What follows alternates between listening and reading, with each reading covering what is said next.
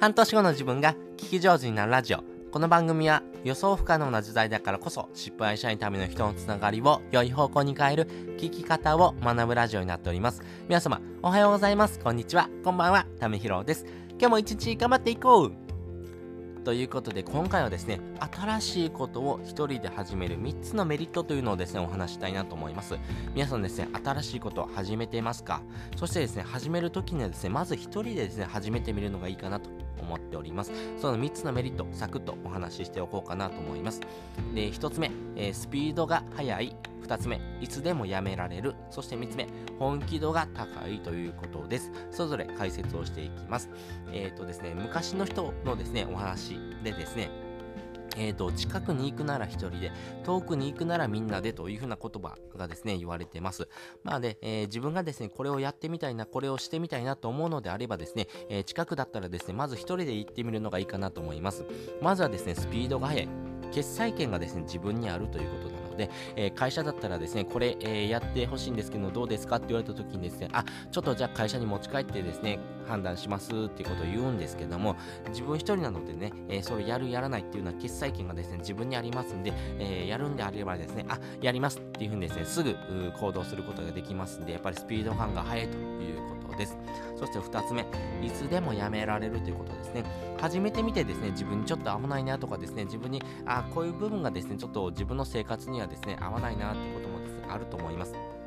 まあ、やりながらですね、改善していったらいいと思うんですけれども、あれ、これはですね、ちょっと今の自分にはですね、ちょっと合わないなと思ってしまったらですね、即やめることもできます。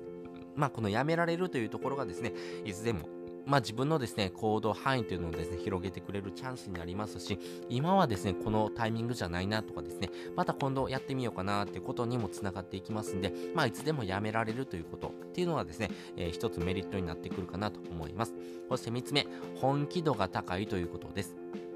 まあね、自分自身ですね、一人で始めてみるということであればですね、自分がやりたいなと思っていくことにですね、自分でコミットすればいいだけなので、やっぱり本気度が高いとですね、えー、どんどんどんどんですね、それをですね、やりこなしていくということにもなりますし、まずはですね、練習してみるというところからのですね、スタートになっていきます。えー、ギターを買ってもですね、即ですね、えー、プロのミュージシャンみたいになれるわけではないです。やっぱりですね、地道にですね、練習していかないとですね、えコードの弾き方もですね、覚えていかないです。え C とですね、A とですね、G とですね、えそのあたりもですね、え弾き方、指のですね、感覚なんかもですね、自分でですね、覚えていくとですね、あ、こうやったらいいんだな、こうやったらいいんだなってことは少しずつ見えてきます。そういう風にですね、本気度が高いとですね、え自分で、え即ですね、始めてみるきっかけになると思いますし、それによってですね、自分がですね、ちょっと怖いなと思ってもですね、まずはやってみるということからですね、始めていく、その本気度が高いということがですね、え自分にとってのメリットになってくるかなというふうに思っております。ということで今回はですね、新しいことは一人で始める3つのメリットというのをお話ししておきました。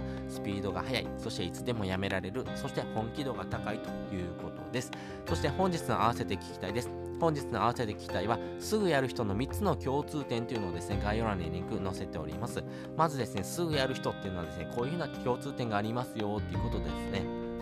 あとですね、自分自身ですね、こういうふうなですね、即行動できる人をですね、見習ってですね、自分もやってみたいなと思うのであればですね、えこちらの放送を聞いてもらうとですね、より深く理解ができるかなというふうに思っておりますんで、えー、ぜひよかったらですね、聞いてみてください。ということで本日もですね、お聴きいただきましてありがとうございました。次回もですね、またよかったらですね、聞いてみてくださいね。えー、自分でですね、即行動していく、そのですね、行動をですね、えー、自分の糧にしていくためにはですね、え、コツコツとですね、え小さなですね、目標にに向かって積み重ねていくっていうのが大事になっていきます。一緒に頑張っていきましょう。それじゃあ、またね。